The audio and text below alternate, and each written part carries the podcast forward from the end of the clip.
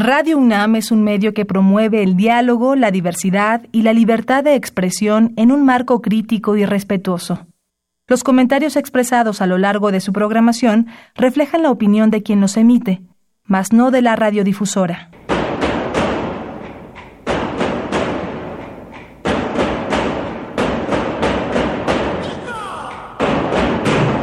Discrepancias. Atacan a la universidad porque discrepamos. Viva la discrepancia, porque es el espíritu de la universidad.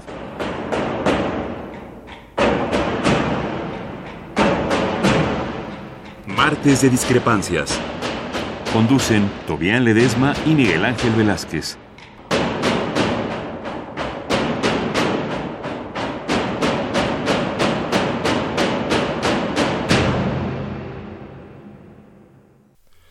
¿Qué tal? Buenas noches. Disculpe usted, no entramos con musiquita como es como es nuestra costumbre.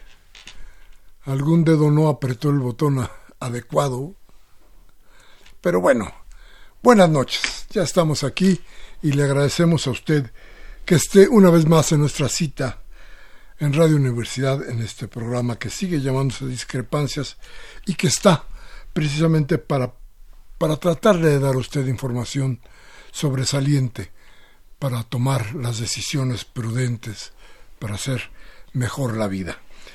¿Qué podemos hablar de toda esta semana? Hay mucho. Creo que, que han sido unos días, unas semanas, perdón, difíciles, con altibajos grandes, pero sobre todo con ciertas ideas clarísimas de cómo se dibujará el gobierno que ya he empezado. Primero, creo que tenemos que quedar claros en que esto que se ha llamado la guerra de los salarios entre el presidente López Obrador y los jueces, y me refiero a los jueces en general, tiene mucho de fondo. Ellos dicen que protegen la autonomía, su autonomía, la autonomía del Poder Judicial, y que con base en ello no permiten que el presidente de la República ni nadie más se meta en sus salarios. Lo que no se acuerdan es que ellos son regularmente impuestos por el poder, exactamente el poder del presidente. ¿Por qué no, en lugar de dar tanto pleito por su autonomía en lo salarial, no proponen ser electos para que de veras sean autónomos? Que los elija la gente, que vayan a votación, que se conviertan de veras en jueces autónomos. Tal vez sí se convierten en esos jueces autónomos que deseamos, entonces tal vez podamos tener confianza en ellos. Porque no cabe duda, y usted estará de acuerdo conmigo, que la impunidad, la gran impunidad que vive este país la han parido los jueces. Todos ellos. ¿Se acuerda usted de que hasta las elecciones se han robado? ¿Se acuerda usted de cuánta gente que debería de estar pagando una asistencia está en la calle? Creo que lo que menos deberían de defender los jueces entonces debería ser un salario que a todas luces es injusto, como es injusta la justicia que ellos imparten, cuando menos la que vemos nosotros, porque usted se recordará y seguramente por ahí tiene usted algún amigo, tiene usted algún pariente, alguien cercano que en algún momento, por alguna razón, tuvo que ver con un juez y tuvo que empeñarse el coche, la casa o lo que fuera para que ese juez diera un fallo a su favor. A veces ni eso pero de todas maneras se clavaban su dinero. Entonces, ¿de qué estamos hablando? ¿Está mal que Andrés Manuel López Obrador haya puesto o haya tratado de imponer esto? Tal vez sí, porque a lo mejor nos trataba de los salarios.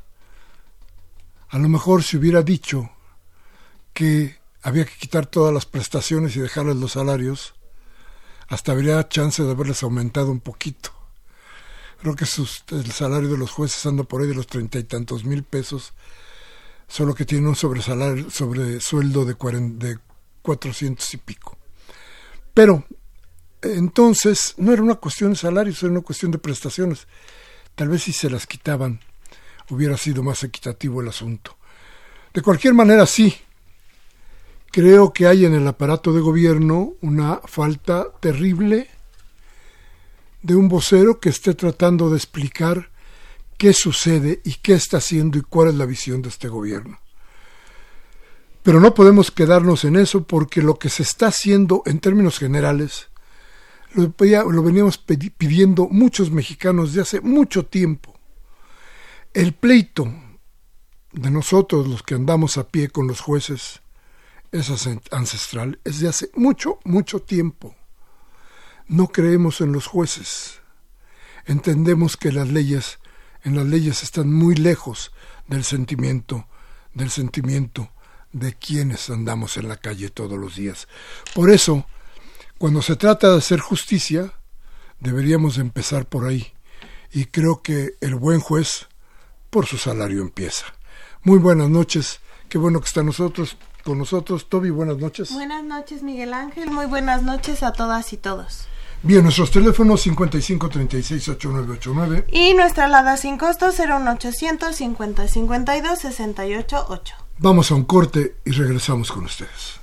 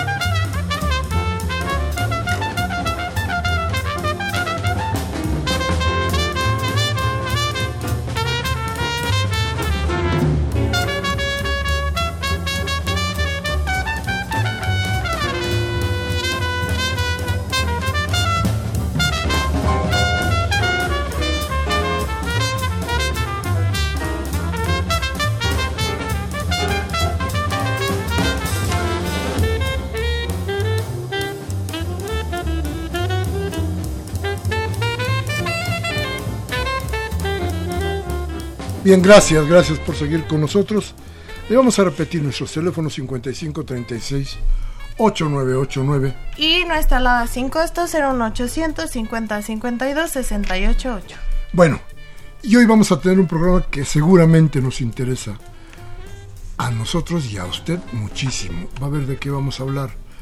Porque pensar en la Ciudad de México como un ente aislado aparte, que no tiene que ver con nada más de la República, hoy, hoy verdaderamente sería una locura.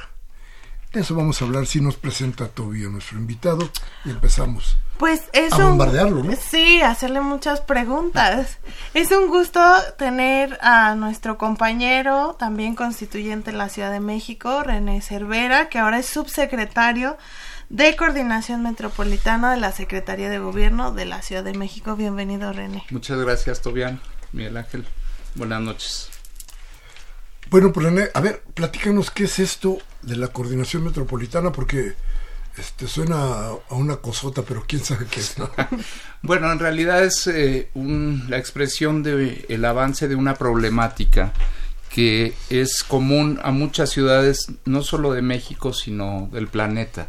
Y es eh, esa problemática que se deriva, digamos, del crecimiento de las zonas urbanas, y del crecimiento a veces un poco o mucho desordenado y sin digamos una, una lógica que ayude a que las personas puedan vivir mejor eh, lo que caracteriza digamos en este momento a la Ciudad de México habría que decirlo es que muchos de sus problemas tienen un origen metropolitano y muchas de las soluciones que se dan a otros problemas tienen implicaciones de orden metropolitano. Claro. Entonces, lo que tenemos, si lo vemos de una manera muy general, hay dos tipos de interacciones fundamentales. Una, el hombre y las mujeres con la naturaleza. Eh, y vemos, por ejemplo, fenómenos como la contaminación del aire, la contaminación del agua, que no sabemos a veces, muchas veces, dónde se originan, pero sí sabemos que los tenemos encima de nosotros, al lado de nosotros. Y hay otros problemas que se derivan de la interacción directa entre las personas. Cada día a la Ciudad de México ingresan aproximadamente 5 millones de personas que viven en el Estado de México y eso equivale casi a tener más del 50% de la población que duerme en la ciudad agregada cada día en la, en la actividad.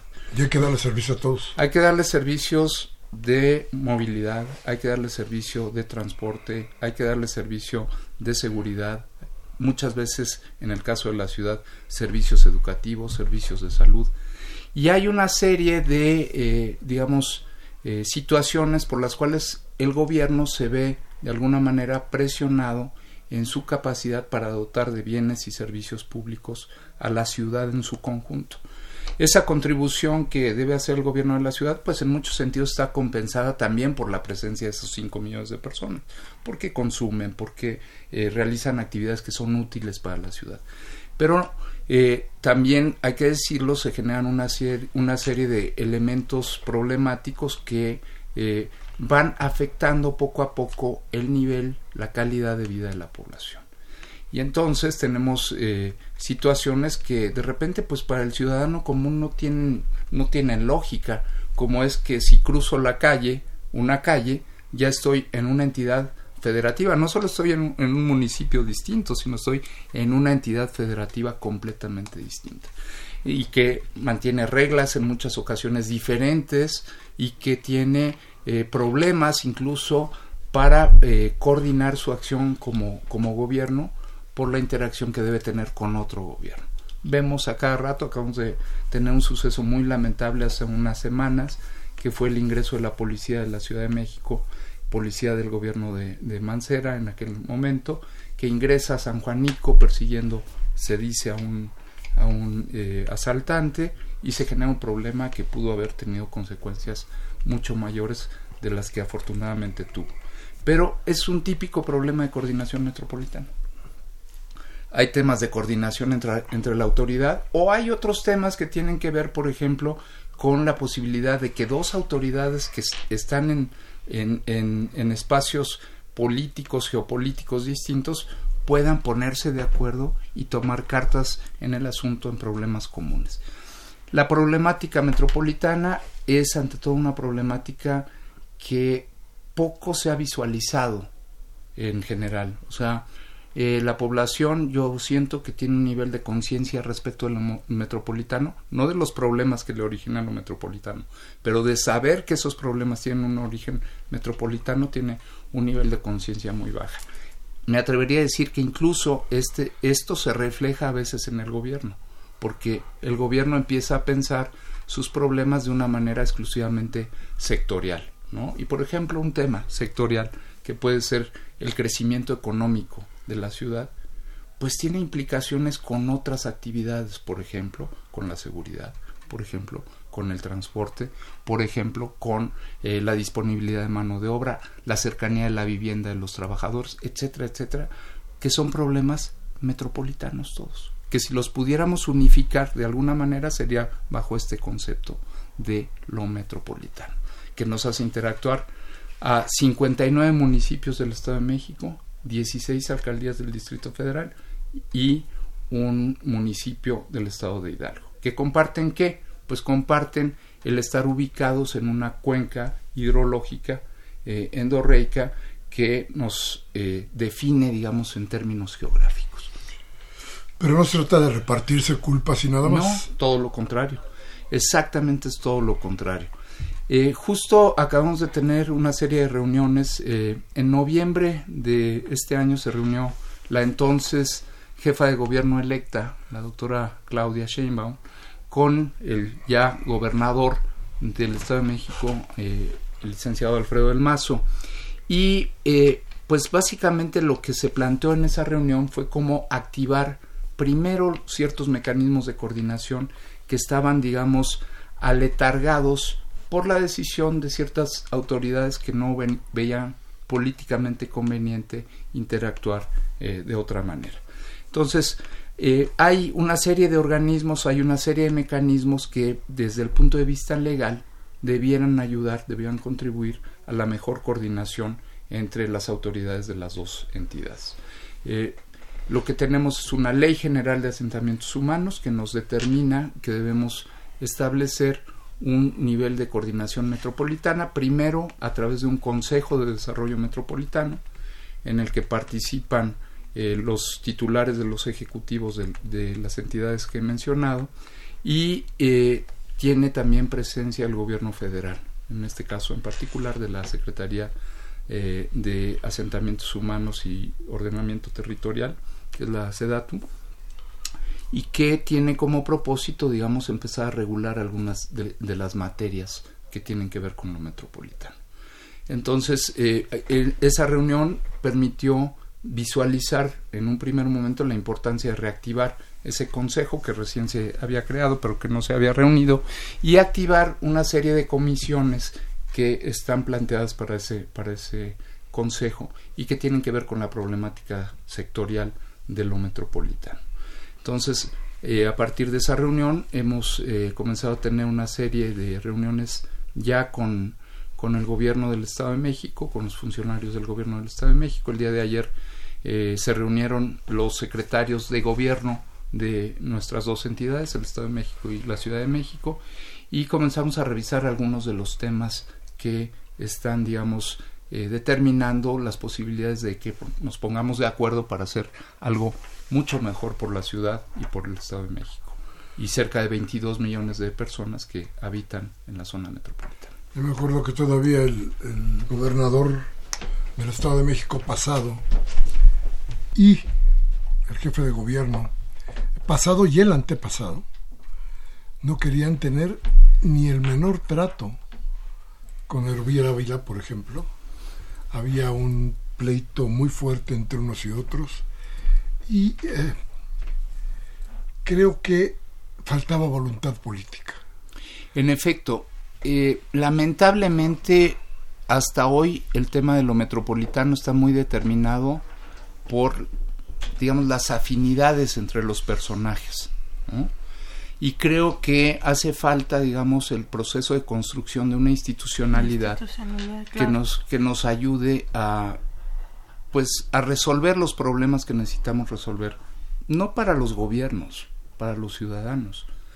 Eh, y creo que, en efecto, eh, pues hemos visto cómo a lo largo de prácticamente seis años no se reunieron, se reunieron en circunstancias muy específicas, básicamente para discutir temas de financiamiento, el financiamiento que otorgaba la federación a través de un instrumento financiero que es el Fondo Metropolitano y que le otorgaba a las entidades que están en ciertas eh, eh, conurbaciones, en, ciertas zonas metropolitanas, por recursos para atender algunos de sus problemas. Eso era, digamos, de manera clara algo que los hacía que se sentaran y que, y que decidieran.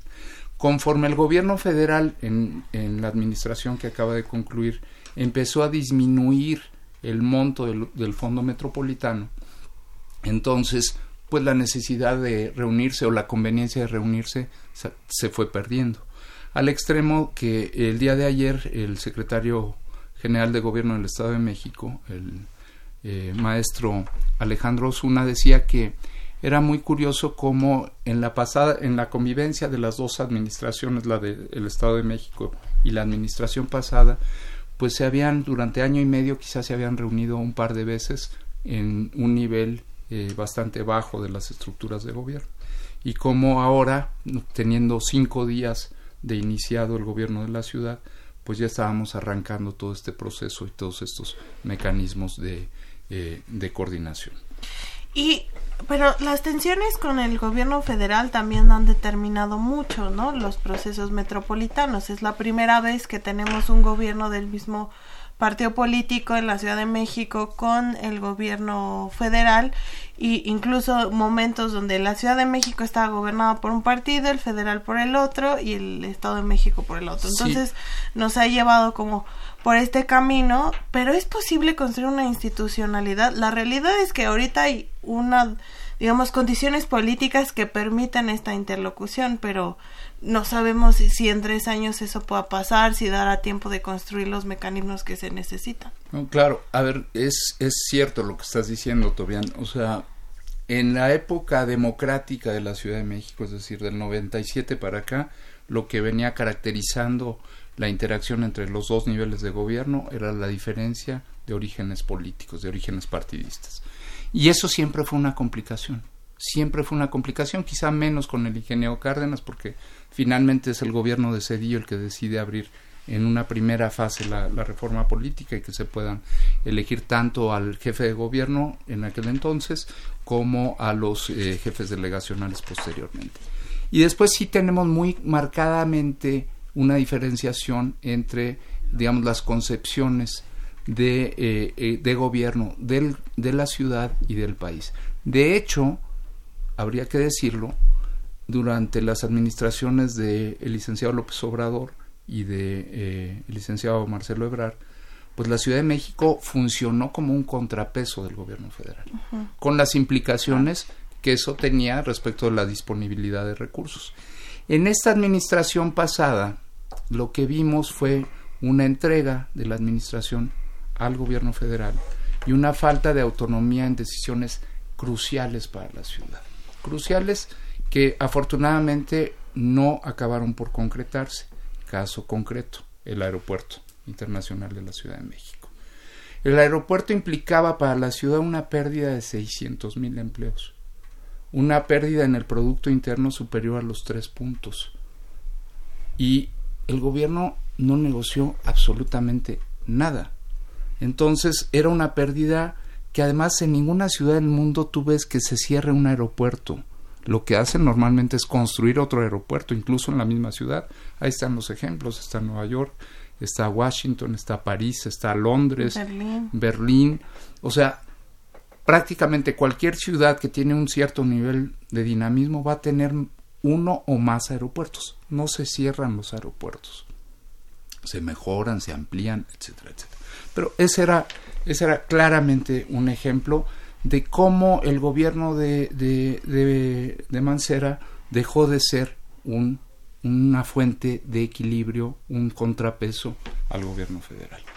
Ahora, en efecto, tenemos una circunstancia que es muy favorable para la ciudad, hay que decirlo, y creo que hay una absoluta conciencia de parte del gobierno de la ciudad, encabezado esa, esa, esa conciencia por, por la titular, por la doctora Sheinbaum, de que tenemos y no nos podemos equivocar en aprovechar esta oportunidad.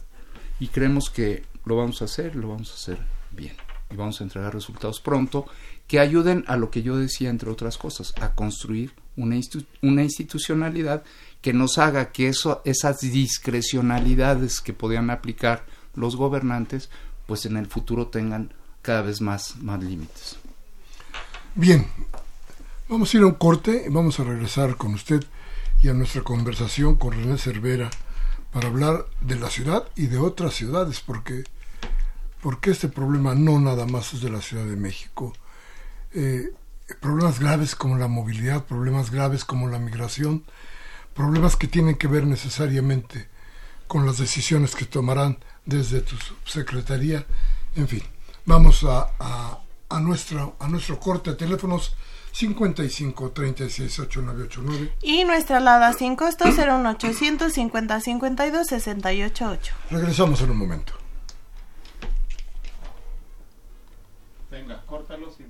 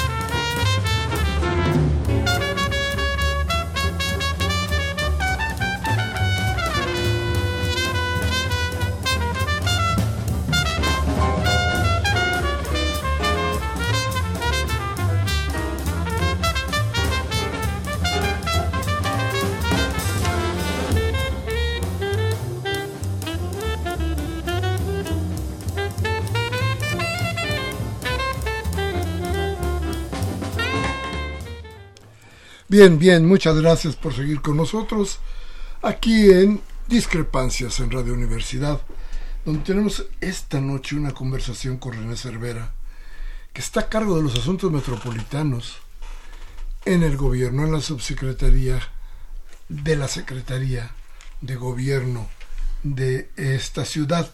Y fíjate, eh, René, que dos cosas me, a mí en lo particular, me llama mucho la atención y creo que tienen que ver con esta convivencia continua que hay entre la gente del Estado de México y la gente de esta ciudad. Y me refiero desde luego a la movilidad y a la salud.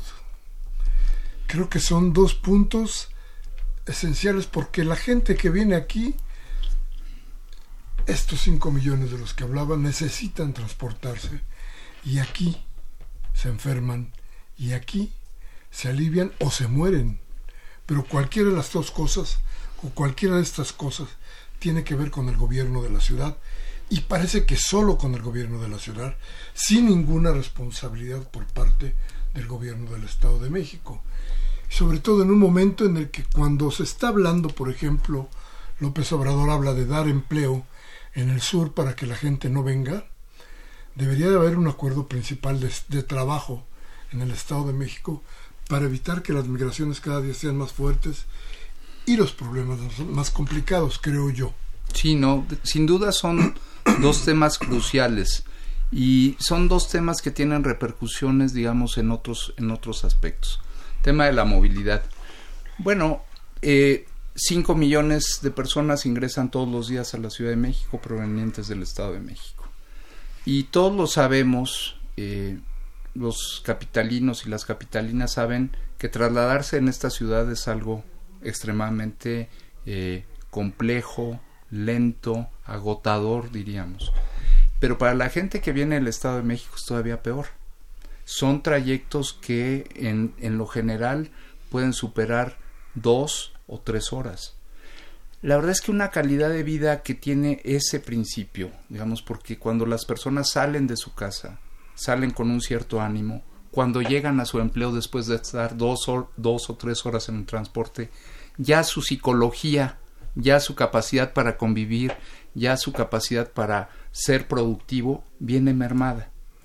Pensemos que además esa persona tiene una jornada de trabajo donde eh, por la situación económica del país, por la economía de las, de las personas en este momento, eh, pues tiene que salir a comprar un alimento que normalmente lo va a comprar en la vía pública y que normalmente eso que le pudiera significar una economía resulta en muchas ocasiones una deseconomía porque se enferman por, ese, por el consumo de ciertos alimentos que no hay, no hay posibilidad de que si, si, si, se expenden y se cocinan en la vía pública pues tengan condiciones de salubridad necesarias. Entonces hay deseconomías que están de manera permanente afectando a la población. Pero además, como bien lo decías Miguel Ángel hace un momento, pues los servicios de salud afortunadamente todavía tienen la posibilidad de atender a estas, a estas personas. Y entonces viene una merma también para el erario público, porque eh, no es lo mismo planear, programar recursos para atender una población de 9 millones de personas que para atender a una población que todos los días te sube prácticamente el 50% o más del 50%. Entonces, ¿cómo entrarle a esos, a esos problemas? ¿no? Bueno, lo primero y lo más importante es reconocerlos. O sea, tenemos una serie de puntos, de nodos, a través de los cuales eh, ingresa la mayor parte de la población del Estado de México a la Ciudad de México. Conocemos lo que sucede, por ejemplo, en los CETRAMS, CETRAM de Toreo, el CETRAM del Rosario. Eh, en algún momento se ha pensado que esos espacios, pues, es, casi Calcuta, ¿no? digamos, en la Ciudad de México. Y eh, lo, que, lo que estamos precisamente comenzando a trabajar, de hecho mañana tendremos una reunión entre los secretarios de movilidad, perdón, no mañana, el jueves, eh, entre los secretarios de movilidad, pues es hacer estas identificaciones, a tratar de reducir, si me lo permiten, en, una, en un punto muy simple el tema, el tema de esta problemática, que es reducir los tiempos promedio de traslado de la población. Si logramos hacer eso, estaremos haciendo algo muy positivo para las personas. Pero además, resolver ese tema, que es romper esos nudos que tenemos actualmente en la movilidad, pues también nos va a ayudar en otras cuestiones, como por ejemplo el tema de la seguridad. La seguridad sabemos que eh, tiene uno de sus puntos más débiles, de sus puntos más complicados en eh, la seguridad de las personas en el transporte. Uno de los eh, delitos de mayor impacto social es precisamente el tema de el asalto en microbús, el asalto en transporte público en general, taxis, eh, obviamente el metro, desde luego el, el, metrobús, que es el que menos lo tiene. Pero si logramos, por ejemplo, impactar de manera importante eh, la velocidad del traslado, también podremos ayudar a que la seguridad vaya mejorando, a que las personas estén menos tiempo expuestas al riesgo de una situación. Pero ¿cómo mejorarlo? Yo, es dificilísimo, se ve muy... Mm, ah, mira, lo primero que... Sobre todo rápido, ¿no? no, creo que... no yo creo que, bueno, eh, no hay varitas mágicas ni soluciones este, eh, de la noche a la mañana. Hay, hay cuestiones importantes, fíjate. Uno es, por ejemplo, cómo favoreces los transbordos de la población en, los, en las distintas modalidades de transporte. Si tú te subes en el metro en un punto, te bajas en otro punto y te debes trasladar al metrobús. Bueno, si tú haces un, registro de tu ingreso a la entrada de, del metro, por decir algo, y tienes que volver a hacer un registro a tu entrada en el metrobús, eso implica tiempos. Y esos tiempos los puedes solucionar si pones un mecanismo que te ayude a hacer un solo ingreso en la red, en los distintos medios, en los distintos modos, en las distintas modalidades que tiene el transporte público. Vamos a incorporar nuevos elementos de transporte, por ejemplo el cable bus. El cable bus es un, es un medio importante porque va a reducir en mucho el tiempo de traslado, particularmente de las personas que están en las partes altas de la periferia. Coatepec, Milpal, perdón, este, eh, Magdalena Contreras, eh, el propio Coajimalpa, Tlalpan. Entonces, entre, entre más podamos acelerar la capacidad del sistema para recibir y conducir a las personas, es, es importante. Tenemos que ordenar el transporte. Tenemos un problema serio en el ingreso de transporte de rutas del Estado de México a la Ciudad de México. Sí, las concesiones. Hay que ver reforma nada más. Bueno, reforma por una mala decisión respecto al tema del, del, del Metrobús. ¿no? Porque lo que habíamos tenido en los otros ejercicios de Metrobús es que el Metrobús no solo permitía, eh, digamos, ordenar el transporte, sino que sustituía el transporte de, de combis. Y aquí por intereses políticos, por conveniencias políticas, por negociaciones en lo oscurito, pues se decidió dejar intocadas las líneas, las rutas que entran desde el Estado de México. Entonces, a esos temas hay que entrarles. ¿Y las van a quitar? Vamos a, vamos a empezar a trabajar en eso y sí lo vamos a ordenar. Y además, eh, hay que decirlo, contamos... ¿Ordenar qué es? ¿Quitarlas? O ordenar qué? es quitarlas en algunas circunstancias sí. y en otras, en otras circunstancias pues es obligarlas a que cumplan con ciertas, con ciertas normas. El transporte en la ciudad, yo estoy convencido, va a cambiar y va a tener signos rápidos de cambio, de mejoría. El tema del metro, bueno, pues el metro tenemos que atender la, el aumento necesario en la velocidad promedio de traslado de los vagones. No puede ser que haya líneas que estén eh, trasladando personas a velocidades promedio menores a los 30 kilómetros por hora. Eso no puede ser posible. O sea, el metro es un sistema masivo de transporte rápido dentro de la ciudad. Entonces, tenemos que invertir en eh, reparaciones, tenemos que invertir en mejoras, tenemos que eh, trabajar con sistemas que permitan agilizar el trabajo de, esta, de este medio de transporte tan importante. Y tenemos también la posibilidad de tener, como decía hace un momento, nuevas, nuevas alternativas, como es el caso del cablebús, ampliar las rutas de, de Metrobús, que ha demostrado ser entre los medios de transporte de la ciudad el, más apreciado por los ciudadanos. O sea, la gente prefiere ir apachurrada en un Metrobús que subirse a otros, a otros medios de transporte. Entonces, hay que, hay que meterse en ese trabajo. Yo tengo mucha confianza por lo que he conocido que está haciendo la CEMOVI, porque creo, creo que están siendo muy profesionales y tengo mucha confianza en que vamos a mostrar resultados pronto. Respecto al tema de la salud, en efecto, es uno de los de las áreas que requiere, digamos, una atención más cuidadosa de parte del gobierno de la ciudad. Están cambiando los esquemas de eh, financiamiento de la salud, el Seguro Popular eh, está bajo revisión por lo menos y eso, eso es un tema importante. Eh, creemos que la ciudad pues no puede negarle esos servicios de salud a la población del Estado de México y menos un gobierno como el nuestro que eh, está comprometido con temas de equidad. Pero sí tenemos que innovar la manera en que ese servicio se ofrece. Tenemos que pensarlo de otras maneras.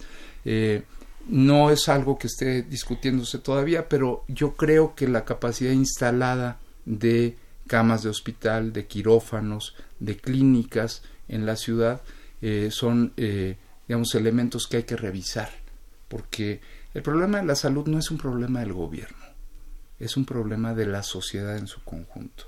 Y los recursos que la sociedad le entrega al gobierno no parecen suficientes como para poder atender este tema. ¿Qué, cuestiones importantes se van a tomar? Bueno, se ha planteado de manera muy clara, no se va a permitir la corrupción en ninguna de las actividades del gobierno de la ciudad. Se va a castigar. Y creo que eso nos va a dar más recursos y le va a dar más fiabilidad a estos sistemas que ofrecen servicios públicos como la salud o eventualmente la educación y otros sistemas. Entonces, revisar la capacidad, organizarla mejor, tenemos un área ahora que eh, yo creo que está llamada a tener un papel estratégico en la ciudad, que es la agencia digital, que busca ordenar todos esos procesos, ordenar la información eh, y conforme la pueda ordenar, utilizarla de una manera inteligente para mejorar los servicios que estamos ofreciendo. El gobierno de la ciudad tiene de, como estrategia muy clara la mejoría en la calidad de vida de las personas y eso es lo que vamos a buscar en todo momento. Y la salud es uno de los más importantes. Yo, yo sí quisiera regresarme al tema de seguridad, porque de, de todos los temas, ¿no? Porque además es muy complejo, agregaría también educación, ¿no? ¿Cuántas personas jóvenes vienen del 20% Estado de, los, de los traslados de, del Estado de México a la ciudad son por cuestiones educativas. O sea, de esos 20 millones, de esos 5 millones, 20% son menos por temas de educación. Pero sí, el tema de seguridad, porque en el Estado de México, ¿no? Parece que la ciudad ah, siempre está como conteniendo lo que pasa en el Estado de México y entonces tenemos un vecino con altos feminicidios, con asaltos constantes en el transporte público, con eh, cero visión de seguridad ciudadana, o sea, en el caso del municipio de Catepec, es que es uno de donde la, un gran número de personas vienen a la ciudad, pero su conexión de movilidad y el riesgo en el que viven en muchas colonias es altísimo. Entonces, en ese sentido en específico, ¿qué se va a trabajar? Porque además agregar esta este discurso que se tenía, ¿no? De que en la Ciudad de México no había narcotráfico, que no había estas dinámicas y de repente, pues sabemos que existen y tiene que ver con esta vecindad también con el Estado de México. La semana que entra va a haber una reunión entre los secretarios de seguridad de la Ciudad de México, Jesús Horta, y la secretaria de Seguridad del Estado de México. Eh, déjame decirte que hay, sobre este particular, hay muchos niveles, digamos. Un primer nivel es el tema de la información. Eh, ambas entidades generan volúmenes, volúmenes importantes de información. Por, por citar algo, por ejemplo, las bases de datos de, los vehículos registrados en cada entidad. Este es el momento en que esas bases no se comparten. Entonces, no sabemos lo que entra del Estado de México, ni el Estado de México sabe lo que entra eh, desde la Ciudad de México. Entonces, uno de los primeros temas es cómo hacemos para empezar a compartir esa información. Eh, el segundo tema tiene que ver con, eh, digamos, los instrumentos que, podemos, de los cuales podemos hacer uso. Ayer el secretario de Gobierno del Estado de México citaba que pues ya hay arcos detectores para los vehículos para ver qué vehículos trae armas, qué vehículos trae sustancias que pueden ser delicadas. En fin, hay que utilizar la tecnología, la podemos utilizar. De hecho, eh, hay el proceso de ir construyendo con mayor precisión este trabajo de seguridad. Otra cuestión muy importante es que sí hay un proceso de reorganización de eh, la acción del gobierno en materia de, seguridad del lado de la ciudad que va a tener repercusión del otro lado. No me queda ninguna duda. Eh, la, nuestra jefa de gobierno está visitando cada día eh, distintos sectores de la, de la, de la policía. Recordemos que eh, la policía en la Ciudad de México se organiza a través de 74 sectores. Y pues es la primera vez que un, que un jefe de gobierno, una jefa de gobierno en este caso, va y visita los sectores, habla con los policías, les explica de qué se trata este asunto. Creo que eh, el, el tema de la seguridad se abandonó en la administración pasada. El gabinete de seguridad no se reunía, no estaba encabezado por el, por el entonces jefe de gobierno. Hoy te lo puedo decir, el gabinete de seguridad sesionó la semana pasada jueves, viernes, sábado y domingo. Y esta semana ha sesionado el día de ayer y el día de hoy. Claudia va a estar metida en ese, en ese tema de tiempo completísimo. Es la primera actividad después de la audiencia ciudadana que tiene todos los días que va, que va a atender ella. Y algo muy importante es la coordinación con el gobierno federal. Entonces ahí, como ustedes saben, también eh, eh, la Presidencia de la República ha definido una estrategia a nivel nacional, de la cual por supuesto que la Ciudad de México es parte importante. Estos operativos escudo, en realidad, pues eh, no mostraron ninguna efectividad en el caso de la ciudad. cerrar una vialidad y meter un retén, pues en el caso de una ciudad que tiene como la nuestra una cantidad de entradas prácticamente cada calle en los límites es una entrada a la ciudad, pues simplemente eh, era como pues tratar de, tapar el sol con un dedo. Sí, un curita. Eh, pues un curita o, apenas un pedacito de algodón quizá para... Y una ventaja de madre porque hacían cada caos vehicular porque eh, tomaban tres carriles, entonces dos, tres carriles. Sí. Y entonces hacen más lenta la, sí. Entonces. También se trata de compartir información y muy importante establecer acuerdos para la actuación de la policía en estas zonas. En la zona limítrofe de la Ciudad de México, digamos, las alcaldías que tienen contacto con eh, algún municipio del Estado de México, tenemos eh, nueve alcaldías y tenemos del, lado del Estado de México 11 municipios. Ahí está 40% de la población del Estado de México y 60% de la población de la ciudad. Entonces, esa franja limítrofe es una franja de la mayor relevancia, de la mayor importancia. Y ahí queremos meterle particular eh, énfasis. Eh, no solo en una estrategia, digamos, de contención de la delincuencia, sino en una estrategia que es en lo que principalmente creemos, aunque es una estrategia de mediano y largo plazo, que es la construcción de tejido social. En la medida en que podamos volver a nuestras comunidades mucho más resilientes respecto de los temas de seguridad, pues la necesidad de contención también irá bajando y, e irá mostrando también mayores, mayores avances en sus, en sus logros. Aquí, aquí decíamos ya hace algún tiempo, pero hemos dicho reiteradamente que el problema de, de la violencia y la inseguridad es que los gobiernos perdieron la calle.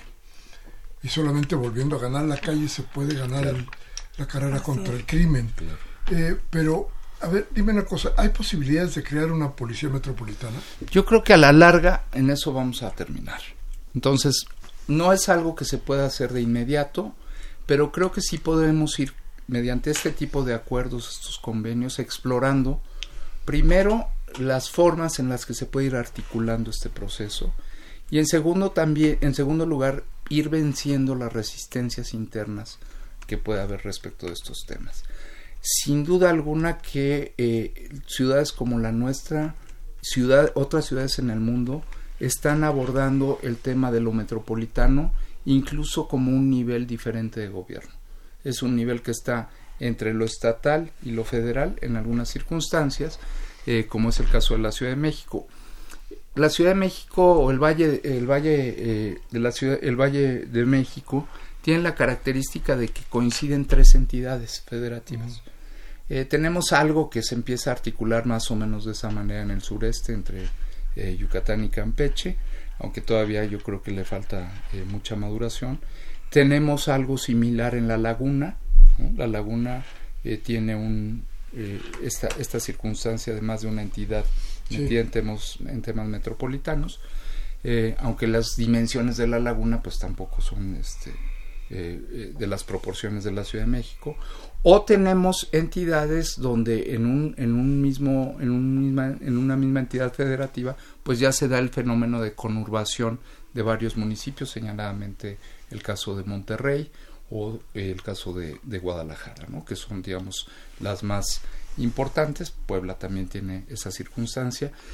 De, manera tal que lo que hagamos en la ciudad a mí me parece que puede ser además una ruta a explorar o a ser vista por el resto de las entidades. Entonces, tenemos primero la responsabilidad de atender las necesidades de nuestras ciudadanas y ciudadanos, pero al mismo tiempo yo creo que tenemos la enorme oportunidad de ir explorando hacia adelante para el país, para el contexto de las, de las zonas metropolitanas, pues formas mejores de ir atendiendo este tema. Creo que tarde o temprano acabaremos con autoridades metropolitanas electas, con eh, servicios como el de seguridad pública de orden metropolitano. Pensar en un sistema metropolitano de transporte no parece algo demasiado descabellado.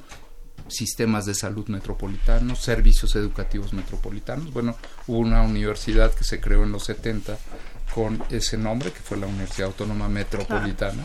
¿no? Que vaya que estén broncas. Sí, pero que además pues ya está metiéndose en el tema metropolitano. Oye, no quiero que se nos vaya, te pido brevedad, pero no quiero que se me vaya la idea. El agua. Importante. Porque creo que hasta fue, creo que hasta es arma política en ciertos momentos. Exacto. El agua es una de las prioridades que a mí me marcó Claudia Sheinbaum cuando me eh, invitó a participar en, en, en esta subsecretaría. Y sí, es un tema mayor. Es un tema que tiene que ver con cómo dejamos de explotar ciertos mantos, ciertas zonas de, del acuífero, cómo buscamos proteger el suelo de conservación, muy importante.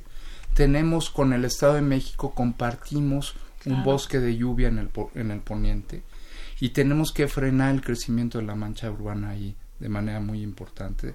No, la Ciudad de México, como tú, tú lo sabes, tiene más del 50% de su, por ciento de su territorio en zona de conservación.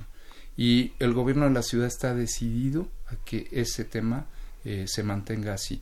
Va a haber próximamente el anuncio de recursos importantes para, esa, para ese propósito, pero tenemos que trabajarlo con el Estado de México y con el Estado de Morelos.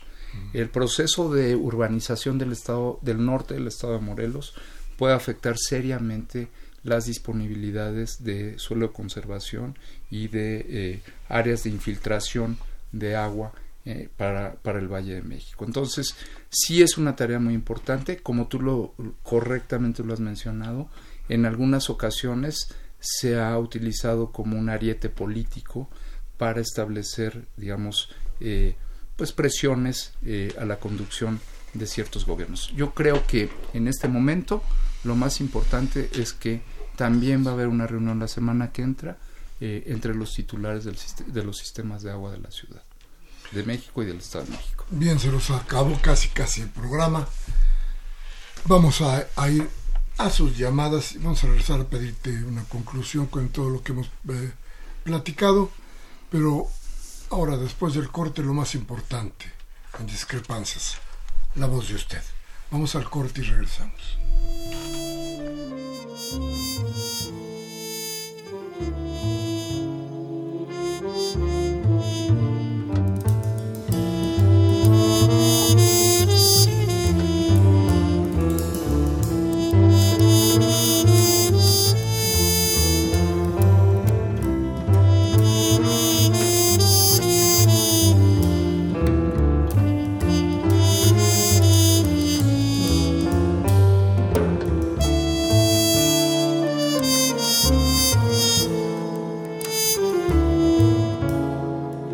Bien, gracias, gracias por seguir con nosotros. Gracias a usted por estar aquí en nuestra cita en Radio Universidad. ¿Todo bien? Rubén Pinto de Catepec. Los uh, ministros de la mínima Corte de Justicia, Injusticia, este, son únicos y cobardes y no se ubican en la realidad. Bueno, la voz, la voz de usted es lo más importante en este programa, reitero. Ángel Cervantes dice, el hombre más medieval que tiene la ciudad de el, el ha de ser el nombre más medieval que tiene la Ciudad de México es la colonia Roma, cuyos habitantes pretenden que Obrador tenga funcionarios como el invitado para poderle cambiar el nombre a Colonia México, ya que todos los estados de la República se encuentran en la colonia, que debe llamarse Colonia México y no Colonia Roma. No, bueno, es, ir contra la historia de la ciudad. Manuel Munguía, muchas gracias como siempre por su llamada. Dice, es de tal suerte la corrupción en el Poder Judicial que se quiere seguir avalando en el numerario o la libertad a la verdad y a la justicia por aquellos que la, administras, que la administran sin reconocer que la justicia debe ser gratuita y expedita.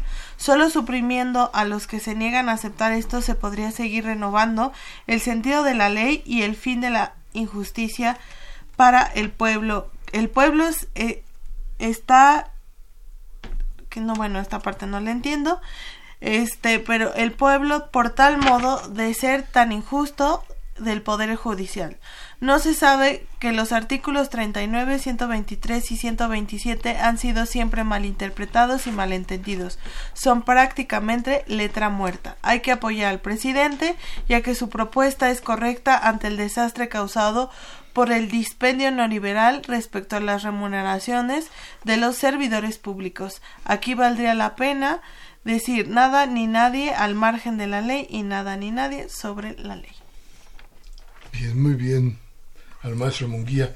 Y nos dice eh, don Gabriel Campos, dice, realmente ahora se está sabiendo quiénes son los patrocinadores, los dolidos, los que padecen carencias económicas y andan mendigando en las calles con sus sueldos raquíticos, y a pesar de todo, son los que patrocinaron las marchas del 11 de diciembre y del 11 de noviembre y del 2 de diciembre.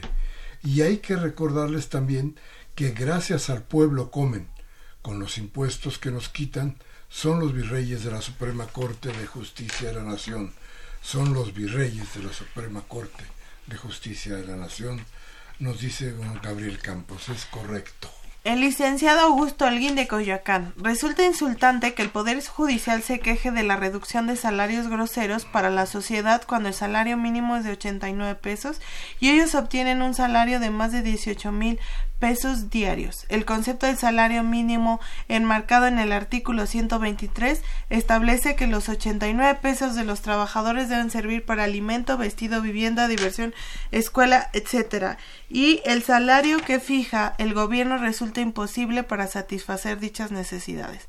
El Poder Judicial ha violado los salarios de los burócratas que sirvan de ejemplo la compensación garantizada que se les otorga a los trabajadores de gobierno, misma que no se incorpora para efectos de jubilación, con lo cual se viola otras leyes, la ley del ISTE, el artículo 123, los convenios internacionales, etc. Agradezco a Miguel por la apertura a mi llamada de la semana pasada, eso es democracia. Ahí está. No, este es un programa de radio. Nada que ver con eso. Dice, dice Arturo Balaguer de Benito Juárez. Quisiera denunciar a Pedro Ferriz de Con. Es una persona sumamente grosera y esta vez lo hizo con respecto al tema de la reducción del salario. Ojalá lo saquen del aire. No, no está aquí en Radio Nam, ¿verdad? Si no me voy ahorita mismo. Esteban Díaz de Atizapán. El transporte del Estado de México es el más caro, incómodo e inseguro. Y dice Emilio Avilés de Tlalpan. Falta mencionar el tema de la basura que generan cada día los 5 millones de mexiquenses, entre orgánica, inorgánica y este industrial. También consumen nuestra agua y solo se echan la culpa, solo le echan la culpa al gobierno de la ciudad. Por ahí va el asunto. Guillermo López de la GAM, ¿creen que baje el precio del pasaje en el Estado de México? Es un abuso. Máximo García de Venustiano Carranza dice que saludos a todo el equipo. He leído en varios lugares que los jueces de la Suprema Corte ganan más de 600 mil pesos. Además de los coches celulares que les dan, también les dan para comida semanalmente y la gente sigue muriendo de hambre. Espero que hagan conciencia y ayuden al pueblo. Es menos de 500 mil, pero por ahí va la cosa. Y Lourdes García de Tlalpan dice, los jueces en general no tienen vergüenza. Su trabajo es impartir justicia. ¿Qué han hecho? Solo impartir injusticia. Nada más veamos a los Duarte, a los Borges y demás. por ello están afuera. Bien, René, un minuto, ¿con qué concluimos? Bueno, concluimos con que debiéramos eh, primero tomar eh, la mayor de las conciencias respecto de lo que los ciudadanos podemos hacer para mejorar esta condición de competencia por los servicios metropolitanos. Eh, tomar conciencia de que hay muchas cosas que hacemos que podríamos hacer de otra manera y sobre todo darle al gobierno la, el beneficio de la observación ciudadana sobre estos particulares. Creo que a nosotros nos ayuda mucho que los ciudadanos se expresen, que los ciudadanos eh, digan y estamos en esta construcción que creemos que como único propósito debe tener siempre la mejor calidad de vida de la población. Pues muchas gracias por, por tu presencia, gracias Tobián. Gracias, muy buenas noches. Muy buenas noches. Y yo, bueno, hoy martes 11 de diciembre, mañana no se olvide de no salir a la calle la cosa va a estar del demonio. Gerardo Zurrosa, Gerardo Gracias en los controles técnicos, Alejandro Guzmán y Judiel Maldonado en la asistencia de producción, Baltasar Domínguez en la producción, su servidor Miguel Ángel Velázquez, como siempre, les pide, les urge, reflexionen. Si lo que hemos dicho aquí les sirve, mañana tómese un café con sus amigos, hable de lo que aquí hablamos. Y si no, y si no la democracia le da opciones, cambie a Televisa, cambie la Radio Fórmula, MBS, para que le roben la voluntad del cambio. Hasta la próxima.